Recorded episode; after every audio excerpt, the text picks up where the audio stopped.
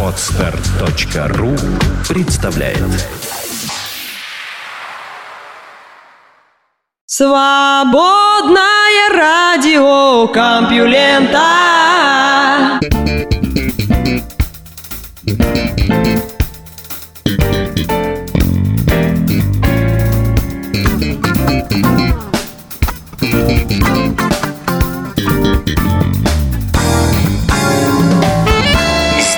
Здравствуйте, самые великолепные слушатели на свете, слушатели свободного радиокомпьюлента.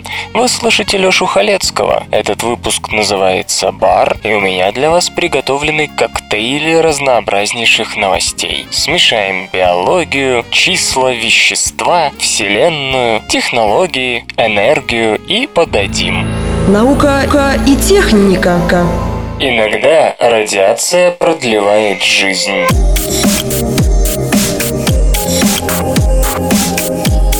Однажды в июне 500 лет назад испанский конкистадор и первый европеец, высадившийся на американском континенте Хуан Понсе де Леон, отправился в обратный путь к Пуэрто-Рико из Флориды.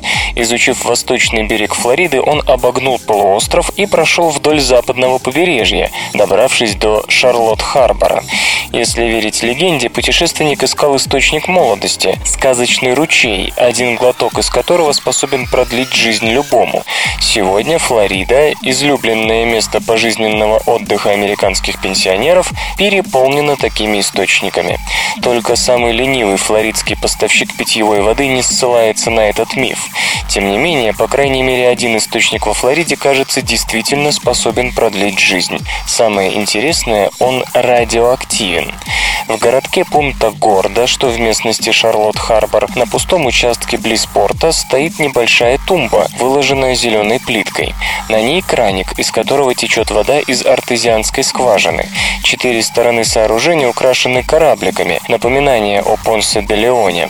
И там же висит объявление, гласящее, что объект превышает допустимый уровень радиоактивности. Вода из скважины к тому же богата сульфатами, придающими ей характерный запах испорченных яиц. Но местных жителей ничто не останавливает. «Я пила из него каждый день», — говорит Гасси Бейкер, которой стукнуло 78 лет. Она училась плавать в бассейне, который наполнялся этой водой, а колонка стояла как раз на дороге в школу. Источник появился в 1894 году, а тумбу установили в 1926 на специально собранные горожанами средства. На пике популярности в середине 20 века ручку на кране приходилось менять каждые полгода. Но времена изменились, ширилось экологическое движение, и в 1972 году Конгресс принял закон о чистой воде, в соответствии с которым Управлению по охране окружающей среды предписывалось установить допустимый уровень в воде различных загрязняющих веществ, в том числе радия. Надо было проверить все источники. В 1983 добрались и до пункта Горды. 9,2 пика Кюри радия 226 в литре воды при норме 5 пика Кюри. В 1986 году городской совет впервые задумался над тем, чтобы свернуть краник, но местные жители этому воспротивились. Чего они только не замышляли – закрыть, запечатать, перенести, подключить к водопроводу, и всякий раз народ побеждал, говорит 71-летний Уилсон Харпер, которого все зовут Водяным Биллом. Так что последние 15 лет они ведут себя тихо, как церковная мышь. Линдси Харрингтон, которая работает напротив источника с 1997 года, рассказывает, что люди приходят с пластиковыми бутылками и бутылями, а однажды мужчина взял и помыл этой водой машину, наверное, надеялся продлить ей жизнь. По последним данным Геологической службы США, радий встречается в 3-4% источников воды в стране. В основном он присутствует в районах, где есть определенные пласты горных пород с особым водно-химическим режимом, из-за чего в воду попадает радий. Флорида находится на третьем месте в списке областей, где высока вероятность этих процессов. Золтан Саба из геологической службы поясняет, вода под Флоридой обычно заключена в известняке, который не впитывает и не запасает радий. Он как плохая туалетная бумага. С другой стороны, артезианские скважины бедны кислородом, что выводит часть радия из воды. Господин Саба не изучал источник в Пунта-Горде, но не считает тамошний уровень радиации опасным. По его словам, ученые, устанавливавшие нормы более 30 лет назад, исходили из того, что человек пьет по литру в день в течение 70 лет. Но даже в этом случае риск развития рака составляет 1 к 20 тысячам. Даже курение вреднее радиоактивной воды Пунта Горды. Если местный источник и впрямь полезен, то, скорее всего, не радием, а магнием, вторым по распространенности минералом в человеческом организме после кальция. Нехваткой магния страдают более 80% американцев. Всемирная организация здравоохранения рекомендует 25 мг магния на литр воды. Исследование, проведенное в США в 1977 году, показало, что 150 тысяч смертей в год можно было бы предотвратить добавлением магния в воду. По словам Каролины Дин, автора книги «Чудо магния», в источнике пункта Горды содержится 46 пропромили магния, что ставит его в один ряд со знаменитыми минеральными водами Сан-Пелегрино. Кроме того, там встречается сульфат магния, больше известный как английская горькая соль, которая с незапамятных времен добавляется в ванны для облегчения боли разного происхождения. Магний удаляется из избыточной бутилированной воды обратным осмосом. К тому же во многие источники воды добавляются фториды, которые тоже противодействуют магнию. Магний особенно хорош для пожилых. Дефицит магния растет с возрастом, ибо организм уже не так хорошо всасывает питательные вещества, и многим старикам прописывают специальные таблетки. Водяной Билл заметил, что источник особенно популярен у старшего поколения. Обычную воду дезинфицируют хлоркой, из-за чего все приобретает чудной привкус. Поэтому люди приходят сюда, пьют и набирают эту вкусную воду. К тому же она не мешает никаким лекарствам, а сульфат магния позволяет оставаться в строю. Насколько известно господину Харперу, воду здесь не проверяли уже четверть века, хотя рекомендовано делать это ежегодно. Тест, выполненный по заказу журнала National Geographic, показал 14,4 плюс-минус 6,4 пика Кюри на литр, тогда как правление по охране окружающей среды советует свести содержание радия к нулю. Сегодня популярность источника заметно снизилась. Госпожа Харрингтон отмечает, что порой в течение нескольких дней никто не притрагивается к кранику. Если кто-то приходит, то лишь самые лояльные водохлебы. Одна из них – Маргарет Баумхерт, которая пьет из источника молодости с 1967 года. Ей тогда было чуть больше 40, и она только переехала в городок. Она вспоминает, что порой приходилось выстоять очередь к кранику. Сейчас ей 88, и к источнику из соседнего Порт-Шарлотт ее возит дочь. Старушка всякий раз наполняет целебной водой 40 бутылей по галлону в каждой. В общей сложности это около 150 литров. Она пьет только ее и готовит только на ней. Хлорку из-под крана госпожа Баумхерт терпеть не может. В Канаде недоедание изучали на голодных индейцах.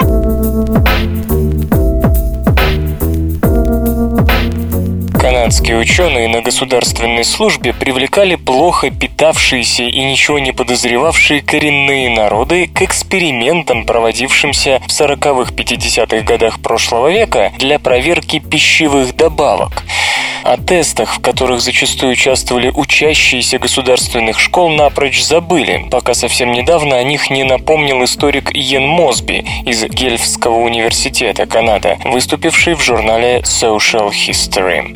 Работа началась в 1942 году, когда ученые посетили несколько поселков коренных американцев на севере Манитобы и обнаружили, что местные жители не доедают. Тогда и было принято решение об эксперименте. 125 человек получали витамины, 175 были отобраны в контрольную группу. В 1947 году эксперименты возобновились, на этот раз в связи с тем, что государственные инспекторы обнаружили недоедание среди учеников церковных пансионов, которые дети коренных американцев были обязаны посещать, как те, кого взяло под опеку государство.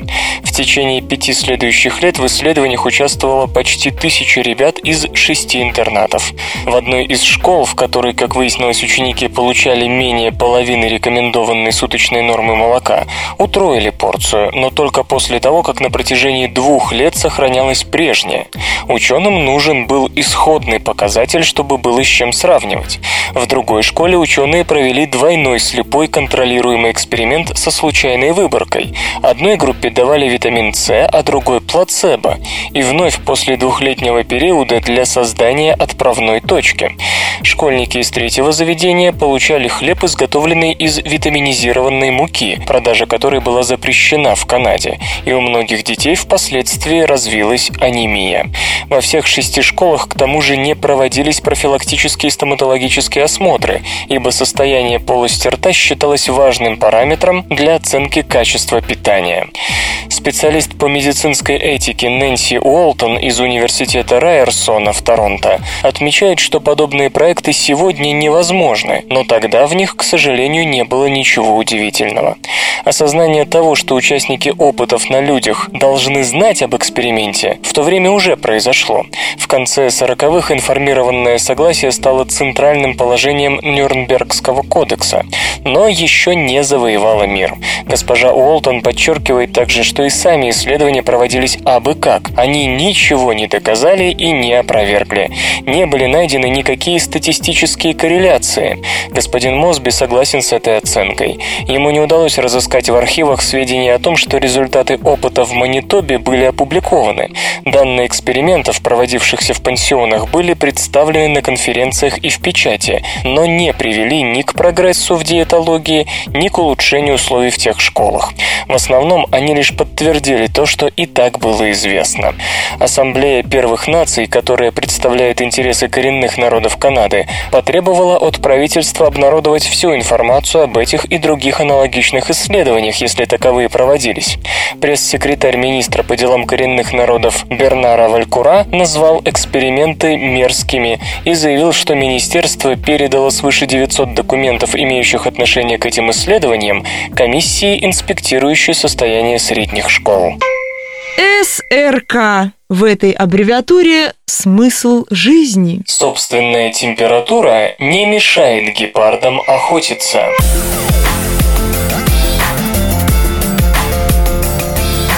Гепарды не самые удачливые охотники. При всей колоссальной скорости, которую развивают эти кошки во время погони, добыча попадается им в 40-50% случаев, что ниже, чем у других больших африканских кошек. Чтобы объяснить эту более чем умеренную удачливость, в 70-х годах прошлого века была придумана остроумная гипотеза.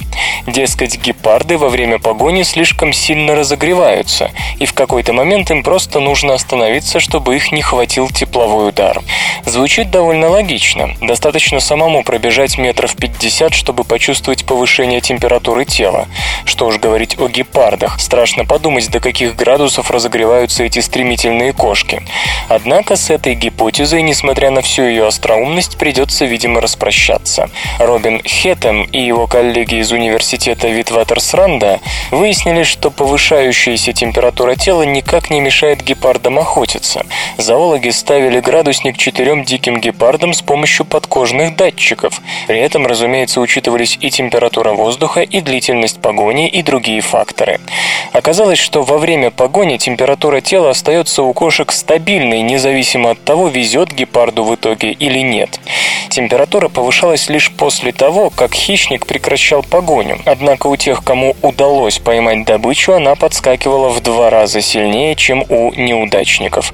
Что опять же не совпадает с температурной теорией, по которой именно чрезвычайное, слишком сильное повышение температуры тела заставляет гепарда бросить охоту. То есть у тех, кого постигла неудача, градусы должны были быть повыше. По мнению авторов работы, повышение температуры тела после окончания охоты происходит из-за стресса, который оказывается более сильным, чем напряжение во время погони. Ведь гепардам нужно следить, чтобы, к примеру, леопарды или гиены не отобрали добычу. Другие хищники могут напрячь гепардов, даже если их охота завершилась неудачей. Температурный пик после провальной охоты, по словам зоологов, наступает у гепардов через 15 минут после погони, которая закончилась ничем, и через 40 минут, если добыча все-таки попалась. Поскольку температурная динамика не зависит от того, едят ли гепарды или просто отдыхают, то процессы пищеварения тут явно ни при чем. Известно, что у оленей и антилоп тоже повышается температура, когда животные чего-то боятся. Поэтому вполне вероятно, что и у гепардов температура повышается из-за стресса, возникающего на фоне ожидания конкурентов. Во время исследования один из гепардов занозил лапу, а потому питался тем, что добывала его сестра. И вот что удивительно, бегать гепард не мог, а температура у него повышалась точно так же, как если бы он охотился сам. Словом, все дело, по-видимому, и впрямь в послеохотничьем стрессе. Ну а вопрос о том, почему гепарды охотятся не слишком удачно, пока не имеет ответа. Возможно, тому причиной охотничья тактика, которая уступает приемам, к примеру, львов и леопардов. Сорванные овощи и фрукты под разным светом пахнут по-разному.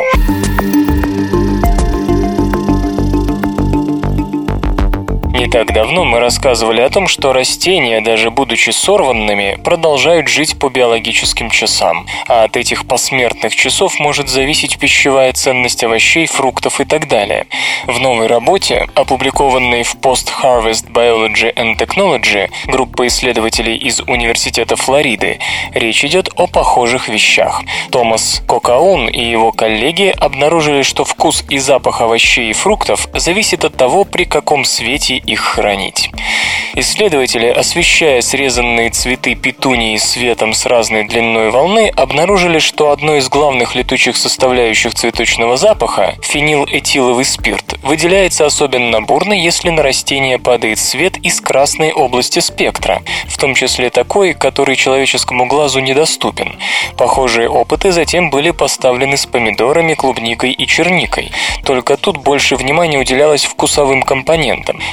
Оказался похожий. Фрукты с разной интенсивностью выделяли летучие вещества в зависимости от того, какой свет получали.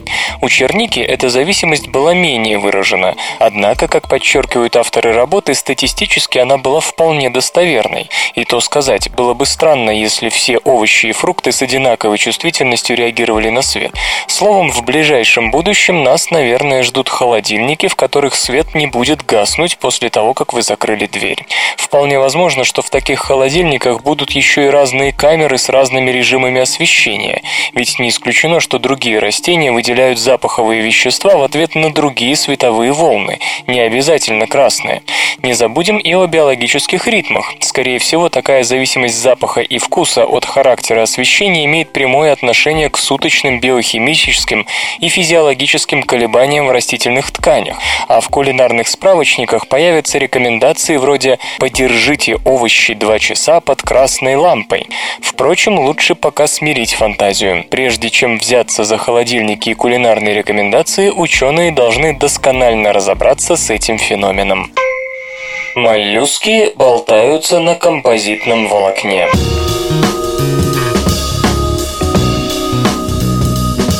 Вопреки обычному биообрастанию, двусторчатые моллюски, известные как мидии, свободно болтаются на чем-то вроде ниточек, крепящихся к дну судна, пирсам или прибрежным скалам. Образования, на которых они висят, это биссусы, прочные белковые нити, выделяемые биссуссовой железой в жидком виде и твердеющие в воде.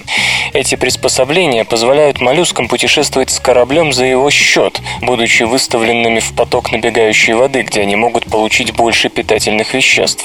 Однако такое неплотное, казалось бы, крепление чревато потерей судна под ударом набегающей штормовой волны, не так ли? Нет, не так. Ничего подобного не случается. Но почему? Ведь даже современные якорные тросы при сильном волнении иногда рвутся, не в силах выдержать удара волн о судно. Джао Цин из Массачусетского технологического института и его коллеги обратили внимание на этот странный факт, когда расчеты показали, что статистической прочности белка биссуса не должно хватать для удерживания моллюска рядом с кораблем в шторм. Воспроизведя в лаборатории условия волнения в воде, ученые выяснили, что нить биссуса неравномерна по своей структуре. Примерно 80% ее длины сделана из застывшего сравнительно жесткого материала, а оставшиеся 20% мягче и даже эластичны и способны тянуться. При этом более мягкие и тянущиеся части непосредственно крепятся к мидии, а жесткие – к скале. Когда волна бьет по закрепленному на чем-нибудь моллюску, она не может ударить его о то, к чему он причалил. Жесткая часть нити мешает моллюску приблизиться к такой поверхности, а мягкий участок растягивается и тем самым абсорбирует энергию удара, не давая слишком большой динамической нагрузки разорвать жесткий кусок нити. В итоге бессуссовые волокна позволяют моллюскам выдерживать удары по силе в 9 раз превышающие предел прочности жестких нитей. Ученые полагают, что сходная структура пригодилась бы для синтетического материала, не уступающего в прочности биссусумидии, что, к примеру, могло бы найти применение при производстве хирургических швов для внутренних органов, где жидкости вроде крови или лимфы создают не меньшую нагрузку на шов, чем морские волны на якорные цепи мидий. Вслух и с выражением читаю стихотворение. Владимир Мансветов «Может быть».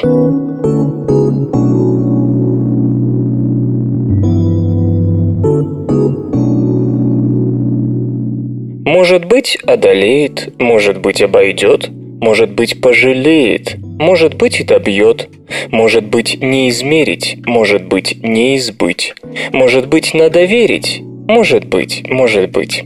Может быть, только птицы, может быть, все мертво, может быть, все простится, может быть, ничего.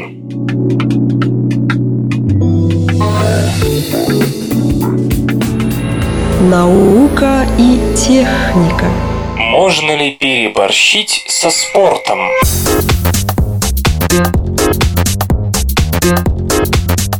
Вассаллапет – изнурительный 90-километровый лыжный марафон по пересеченной местности, который проводится каждый март на северо-западе Швеции, очень удобен для изучения воздействия интенсивных длительных аэробных упражнений на организм человека. И в последние годы результаты таких исследований заставляли нас завидовать состоянию здоровья гонщик.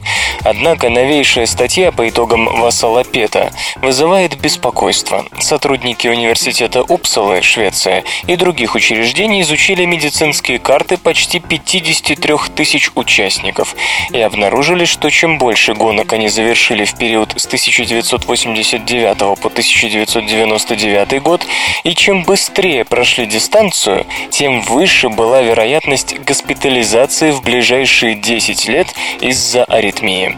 И ученых, и физкультурников очень интересует вопрос о верхнем пределе напряжения, после которого спорт не оздоравливает, а вредит сердцу.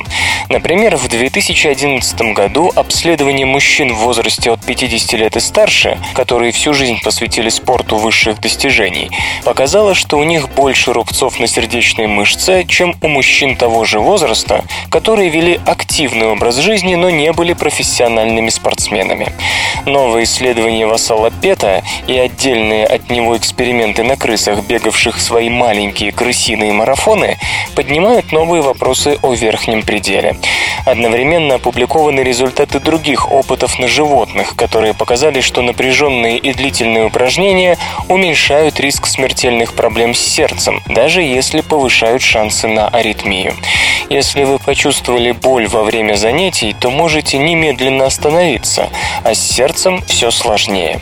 Аритмия подразумевает как аномально быстрое сердцебиение, оно называется фибрилляцией предсердий, если сопряжено с сокращениями предсердий, то есть верхних отделов сердца или фибрилляцией желудочков, если дезорганизовались нижние камеры, так и медленная брадикардия. Выяснилось, что аритмия того или иного типа настигала 1,7% участников фасолопета. Неожиданно большой показатель для красивых и здоровенных спортсменов, способных выдержать 90 километров. Дальше начинается путаница. У большинства диагностирована фибрилляция предсердий, у некоторых брадикардия. Константа только одна, и о ней я уже упомянул. Чем больше и быстрее, тем чаще к вам едет скорая, причем неважно, какого вы пола. Почему тренировки и участие в ассалопете, одном, двух, пяти, могут сказаться на сердцах некоторых гонщиков через несколько лет? Судить по такому исследованию невозможно. И тут на помощь приходят крысиные бега. Ученые из Монреальского университета заставляли половозрелых самцов работать в ускоренном темпе в течение часа почти каждый день на протяжении 16 недель. В конце концов, грызуны были поджарыми, прекрасно подготовленными атлетами, и их горячие сердца физиологически заметно отличались от тех, кто вел сидячий образ жизни в контрольной группе. Рентген и другие исследования показали, что моторы бегунов выросли в размерах, особенно предсердия, и стали взаимодействовать с нервной системой иначе, чем у простых смертных. Это хорошие новости для всех, кто упражняется на выносливость. Но в то же время обнаружены признаки фиброза, рубцов сердечной мышцы. Когда ученые попытались вызвать фибрилляцию предсердий, такие сердца чаще поддавались на уговоры экзекуторов и развивали аритмию по сравнению с контрольной группой. По-видимому, комбинация фиброза и изменений нервной системы сделала сердца хвостатых стайеров более восприимчивыми к попыткам сбить их с ритма. Конечно, неизвестно, происходит ли то же самое в сердцах людей. Еще никто не пытался и, скорее всего, не будет пытаться вызвать аритмию у марафонца. Тем не менее, намек мы поняли. И все же Каспер Андерсон из Университета Упсалы отмечает, хотя повышение риска возникновения аритмии наблюдается даже у хорошо подготовленных спортсменов, физическая активность и упражнения оказывают положительное влияние на риск появления других заболеваний. В этом отношении особенно обнадеживают итоги третьего на сегодня исследования. Оно похоже на монреальское, только грызуны бегали всего 8 недель, причем не так быстро и не так много. Затем у них тоже индуцировали аритмию, но не в желудочках, ибо их фибрилляция чаще приводит к летальному исходу. Так вот, сердца маленьких спортсменов, напротив, лучше справлялись с этими пытками, чем в контрольной группе. Соавтор Амер Беренфельд из Мичиганского университета полагает, что упражнения, способствующие аритмии в предсердиях, могут быть антиаритмическими для желудочков. Или, что даже более вероятно, крысы, занимавшиеся умеренно, просто не успели приобрести рубцы. Вот только не надо теперь бросать тренировки. Участники вассалопета в среднем живут дольше остальных шведов.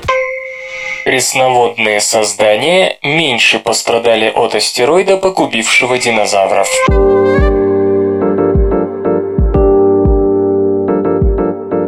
Том, как протекало мел-палеогеновое вымирание, много странностей. Так много, что нарисовать непротиворечивую картину происходившего 65,5 миллионов лет назад никак не удается. Вот, пожалуй, самая популярная реконструкция среди западных ученых. Если принять, что в Юкатанский полуостров и впрямь врезался огромный метеорит, далеко ввысь должно было взметнуться немаленькое количество практически мгновенно испарившегося и расплавившегося камня. Несколько часов спустя куски породы должны были упасть обратно, и при входе в плотные слои так разогреть атмосферу, что небо сияло бы красным заревом, а на земле пылали пожары. В считанные часы многие из тех, кто не успел спрятаться под землю или под воду, были уничтожены. Одними из первых, по-видимому, должны были сгореть крупные динозавры. Затем смесь пыли и пепла закрыла солнце, и наступила зима, продолжавшаяся несколько месяцев, а то и лет. Растения и прочие организмы, которые не могут существовать без солнечного света, и выжившие, надо думать, в пожарищах, тоже умерли. Хотя водоемы защитили своих обитателей, нарушение пищевой цепи тоже привело к исчезновению целых групп существ, в том числе плезиозавров и аммонитов. Главный недостаток этой реконструкции, как и многих других, в том, что она объясняет, как и почему произошло массовое вымирание, но ничего не говорит о причинах, по которым выжил тот, кто выжил, к примеру, птицы. Едва ли они могли забиться в подземные норки или нырнуть на несколько часов под воду. Около 20 лет назад было замечено также, что в пресноводных средах исчезло всего от 10 10 до 20% видов. Для всей Земли этот показатель составил примерно 75%. Дэвид Фастовский из Университета Род-Айленда и Питер Шихан из Публичного музея Милуоки, оба США, попытались тогда объяснить эту несуразность тем, что пресноводные организмы лучше приспособлены к питанию детритом, то есть мертвой органикой. Во время метеоритной зимы в водоемах постоянно смывались останки погибших растений и животных. По тем же причинам пресноводные экосистемы не испытывали недостатка в кислороде. Новую попытку сделали Дуглас Робертсон из Колорадского университета и его коллеги. Они приняли основную мысль предшественников, которая заключается в том, что выжить организмам помогли те свойства, которые они приобрели в процессе адаптации к пресноводной среде. Но более важным, чем поедание детрита, им показались способность впадать в спячку и прятать икру в донный грунт, а также наличие большого числа мест, где можно укрыться от катаклизма. Пищевая цепочка морей и пресноводных сред разрушилась примерно одинаково быстро, но в реках и озерах она столь же быстро и восстановилась. Судите сами, пресноводным и без того приходится выживать в среде, которая то замерзает, то оттаивает, и которая периодически испытывает нехватку кислорода. Так что ничего нового и необычного та зима им не принесла, просто длилась дольше обычного. А вот морским пришлось худо, хотя некоторые из них тоже умеют, например, впадать в спячку, этот обычай среди них не сильно распространен, ибо не особенно нужен. Комментаторы приветствуют исследование, потому что наконец-то продемонстрирован долгожданный отход от обобщений к конкретике. В то же время соображения авторов остаются теоретическими, пока нет возможности реконструировать палеонтологическую летопись помесячно или хотя бы в масштабе нескольких лет. СРК не делает новости, оно их сообщает. Заменить слабаков на Massive Compact Halo Object очередной раз не удалось.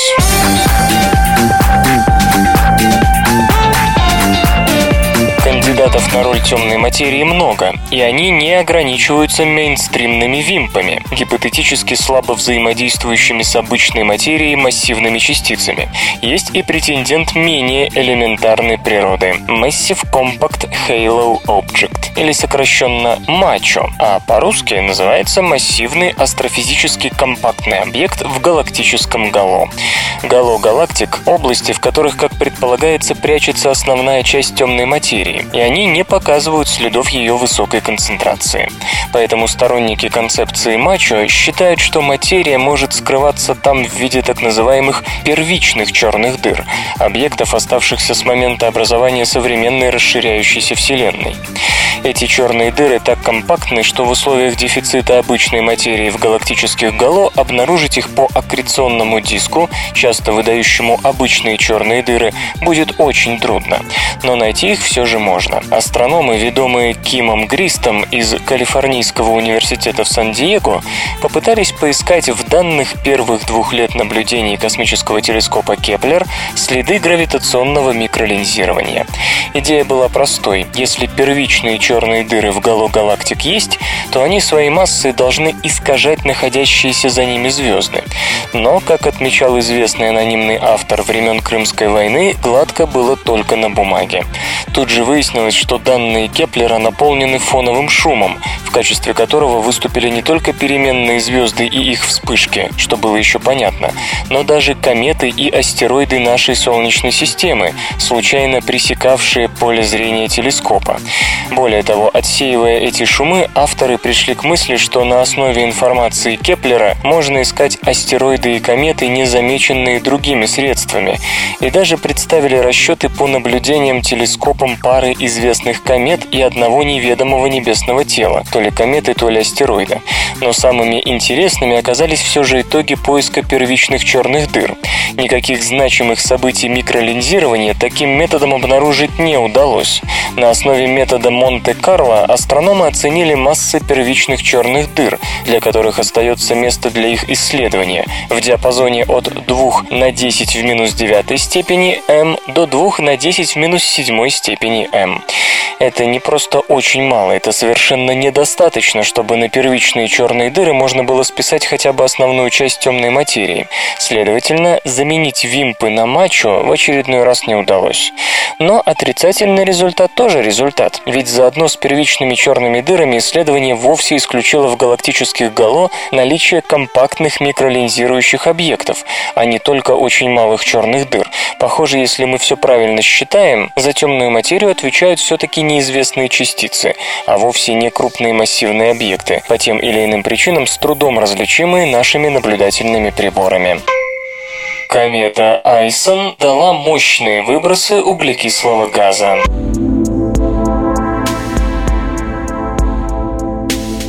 Астрономы, использующие данные космического телескопа Спитцер, смогли выяснить состав части вещества, теряемого кометой Айсон, которая открыта Виталием Невским и Артемом Новичком 21 сентября 2012 года.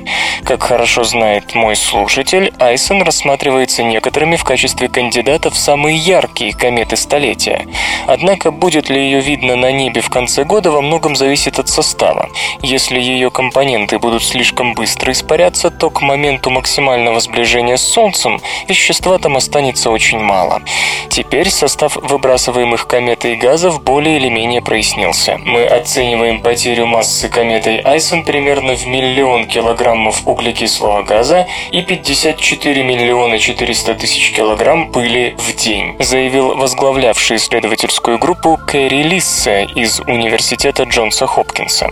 В момент наблюдений комета радиусом в 4 4 километра 800 метров была в 502 миллионах километров от Солнца, то есть в 3,35 раза дальше от него, чем Земля. По-прежнему остается неопределенность с ее массой, оцениваемой пока в диапазоне от 3 миллионов 200 тысяч тонн до 3 миллиардов 200 миллионов тонн. Как и все кометы, это шар из грязного снега и льда, в котором доминирует пыль и замерзшие газы, вроде водяного пара, аммиака, метана и углекислого газа.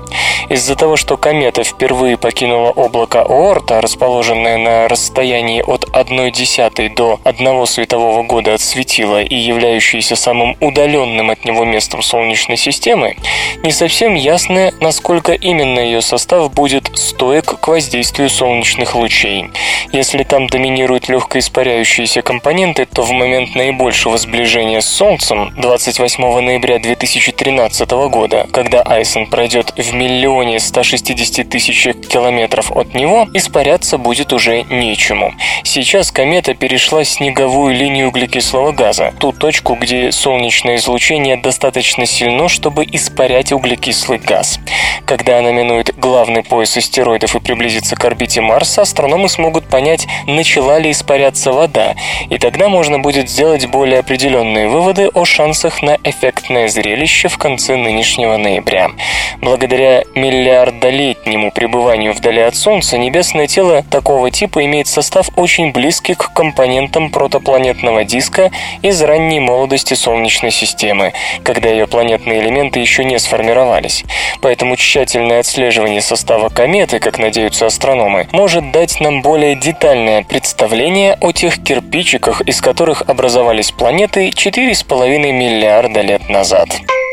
Исторический анекдот. Литтон Стрейчи в своей классической биографии королевы Виктории описывает эпизод воспитания королевы принцем Альбертом, ее супругом, в начале их совместной жизни. Альберт как-то лежал на кушетке с книжкой, запершись в комнате, чтобы никто не мешал. В дверь постучали. «Кто там?» – спросил принц. «Королева Англии», – последовал гордый ответ. Альберт не пошевелился. Стук раздался вновь. Повторился и диалог. Раунд раунде так на пятом до Виктории дошло, и в ответ на мужнина «Кто там?» она тихо произнесла «Твоя жена, Альберт». Принц немедленно открыл дверь. Наука и техника. Земные бактерии могли бы фотосинтезировать под светом иных звезд.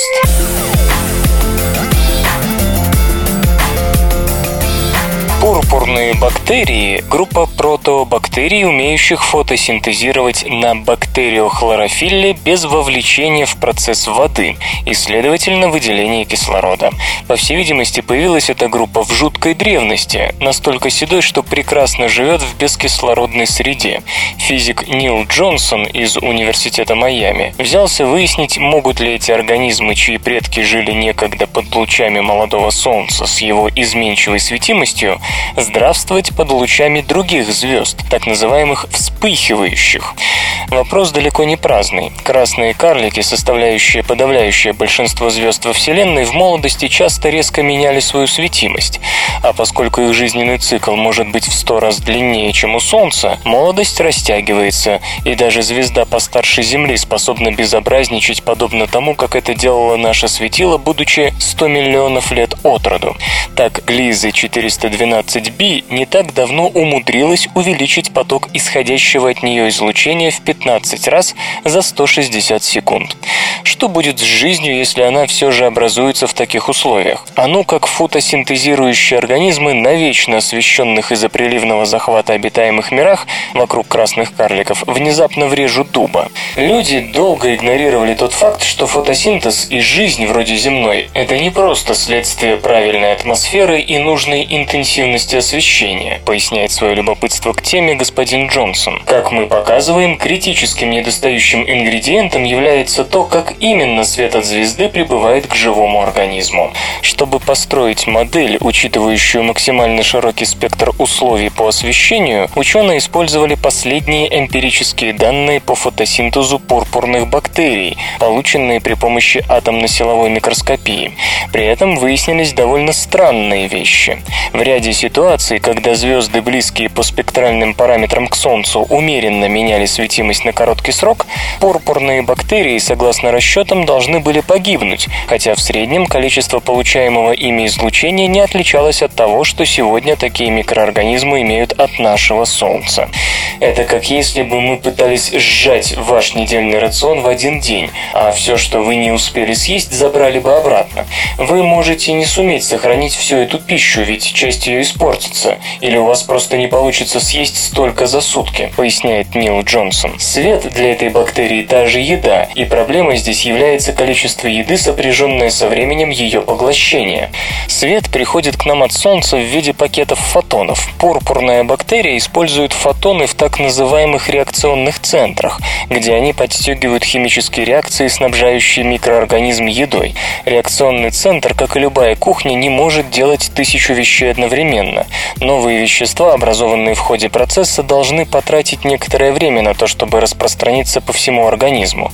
Если этого не случится, избыток продуктов реакции может убить бактерию. Хотя результаты ученых исходят из расчетов, можно сказать следующее. Не очень-то похоже, что бактерия выживет в таких условиях. Одновременно выяснилось, что под лучами некоторых звезд, сильно отличающихся от нашего Солнца и склонных к вспышкам, бактерия, согласно модели, напротив, может пережить настоящий потоп фотонов. Как отмечают исследователи, оказалось, что пурпурная бактерия имеет значительно больше реакционных центров, чем это кажется необходимым под сегодняшним Солнцем. Грубо говоря, кухонь в их организме так много, что даже внезапное прибытие огромного количества фотонных пакетов не перегрузит способность таких организмов к фотосинтезу и усвоению получаемых в его ходе веществ. Исследователи подозревают, что такая избыточность систем фотосинтеза не является уникальной чертой пурпурных бактерий. В ближайшее время они намерены расширить модель так, чтобы учесть в ней реакции других фотосинтезирующих форм жизни. В целом, выводы авторов скорее склоняются к тому, что даже в условиях экстремальной фотонной статистики выживание пурпурных бактерий следует оценить как очень вероятное. В то же время модель было бы неплохо подтвердить опытами в лаборатории с искусственно измененными условиями освещения, соответствующими переменным звездам. Впрочем, теоретическая способность бактерий продолжать жизнь в таких условиях вряд ли может вызывать слишком уж большие сомнения. В конце концов, молодое Солнце миллиарды лет назад также поставляло на Землю излучение с экстремальной фотонной статистикой. И первые фотосинтезирующие организмы Земли сумели как-то выжить. Фоторецепторы цианобактерий управляют друг другом.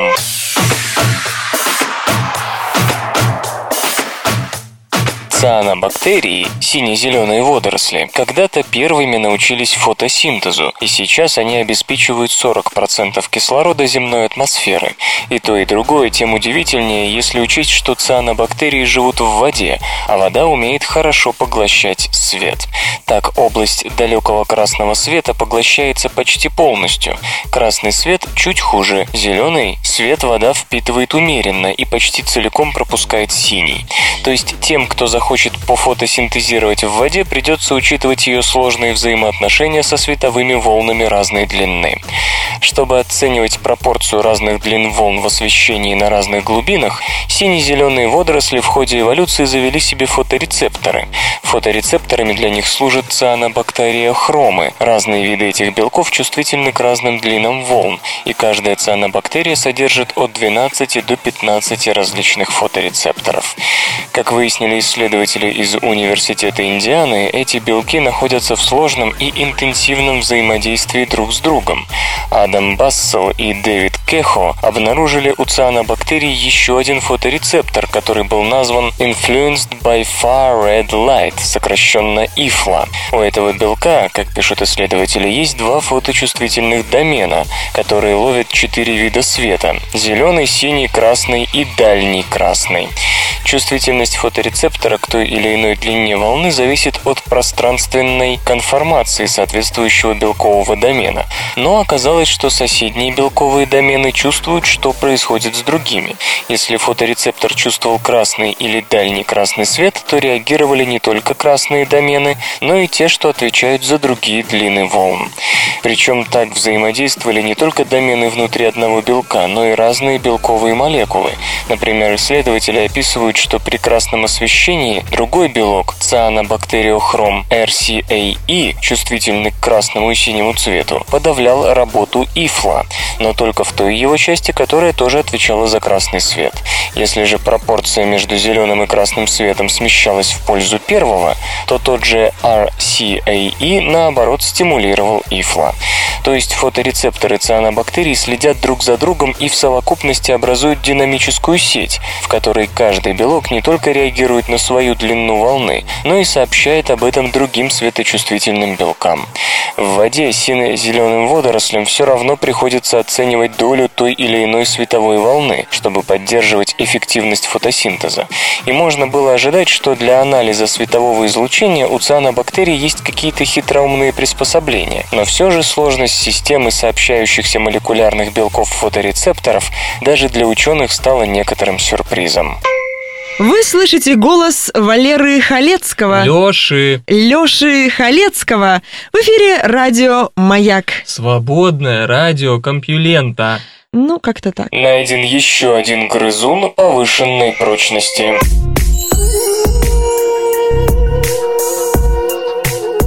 Более ста лет назад в экваториальной Африке была открыта уганская белозубка-броненоска, сумевшая удивить зоологов. Этот грызун выдерживал вес взрослого человека, вставшего ему на спину. Мы могли бы носить на своих спинах космические шаттлы, если бы обладали похожей способностью. Оказалось, что своей мощью белозубка обязана особому строению позвоночника, который, во-первых, состоит из большого количества позвонков по сравнению с другими грызунами, а во-вторых, позвонки в нем соединены не только боковыми, но и верхними и нижними отростками. В результате позвоночник белозубки выглядит прочным монолитом, состоящим из звеньев позвонков, которые входят друг в друга, будто выступы зубчатого колеса в отверстие велосипедной цепи. Правда, ученые так и не смогли понять, как и зачем грызун получил от эволюции такие анатомические особенности, которым позавидовали бы люди X. Но, возможно, на эти вопросы ответит другой вид белозубки, который недавно обнаружили в лесах Конго. Новая белозубка, получившая название Скутизорекс Тори в честь бога Тора, тоже оказалась обладательницей укрепленного хребта. Оба грызуна приходятся друг другу эволюционно близкими родственниками. Их пути разошлись около 4 миллионов лет назад.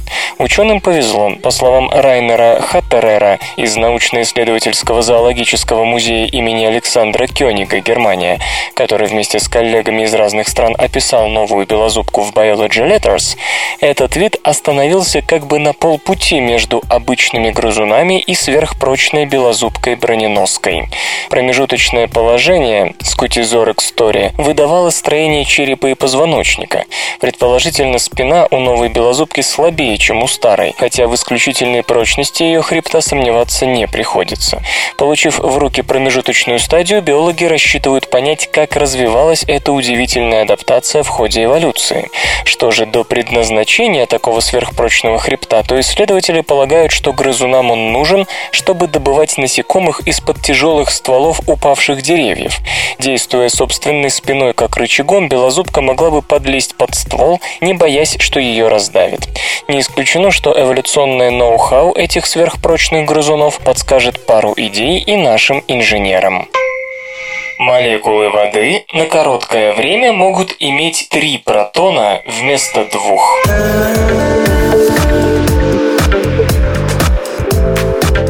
Протоны, а конкретнее положительно заряженные ионы водорода, давно известны тем, что очень быстро передвигаются в воде, перескакивая от одной ее молекулы к другой. Это одна из причин относительно высокой, аномальной для жидкости проводимости воды и ряда иных необычных ее свойств.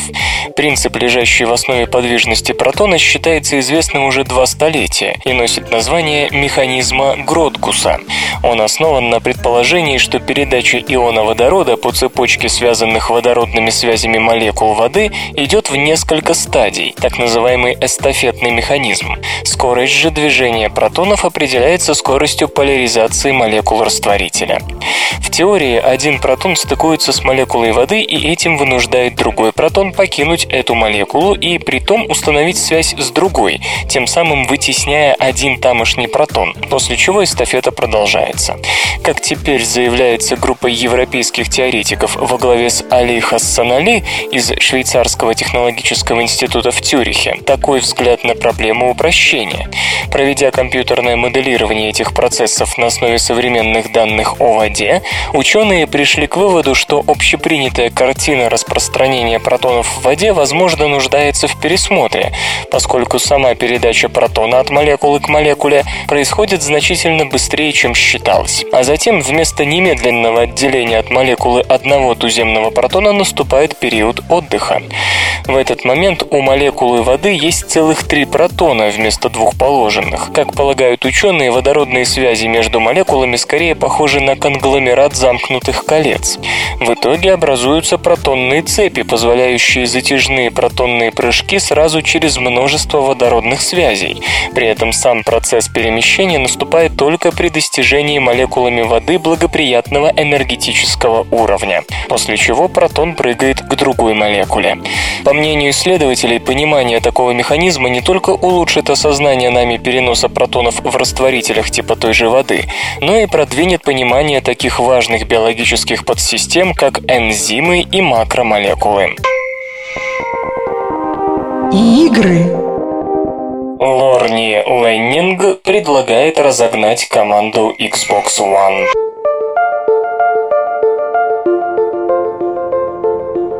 Лорни Леннинг, автор серии Oddworld и руководитель студии Oddworld Inhibitant, полагает, что Microsoft полностью провалила работу с сегментом инди-игр. Не стесняясь в выражениях, он заявил, что корпорации нужно разогнать всю команду Xbox One и начать с чистого листа. Выставка Electronic Entertainment Expo доказала, что Microsoft и независимые студии не имеют ничего общего. Лишь Sony и ее приставка PlayStation 4 пока вызывают доверие у инди-разработчиков. Ну а Microsoft, многократно упоминавшийся запрет на самостоятельное издание игр, сложность публикации в сети Xbox Live и прочие ограничения мешают мини-студиям осваивать эту консоль.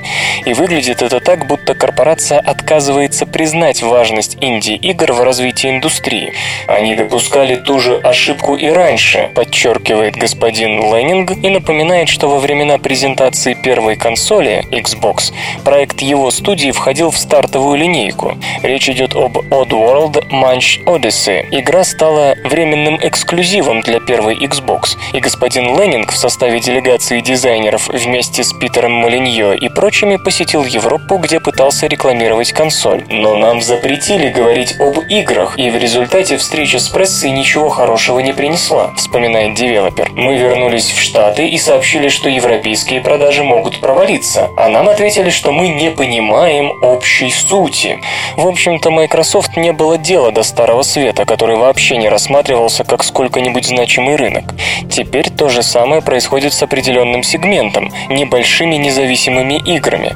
По словам руководителя Oddworld Inhibitant, корпорация вновь не видит надвигающейся опасности, полагая, что эта часть игропрома мелка и незначительна. В отличие от них, Sony умна и правильно прогнозирует ситуацию. Инди станет важным трендом индустрии, уверен господин Леннинг. На бизнес-уровне Microsoft не считается с людьми вроде нас, думая, что мы ничего не значим.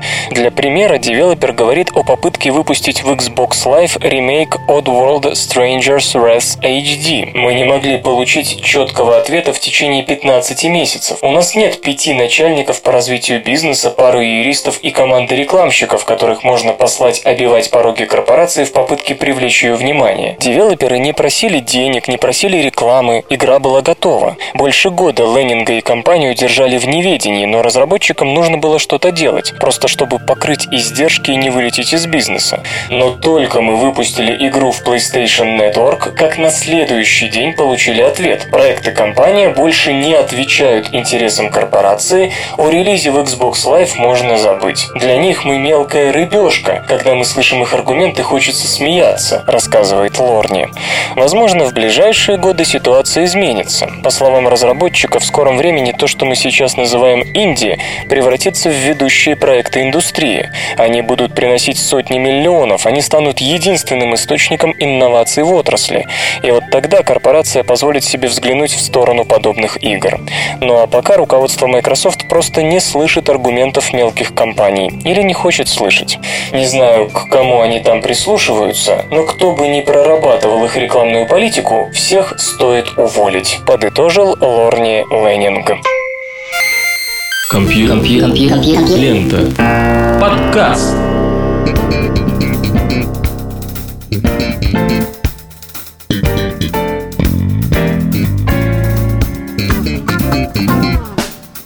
Выпуск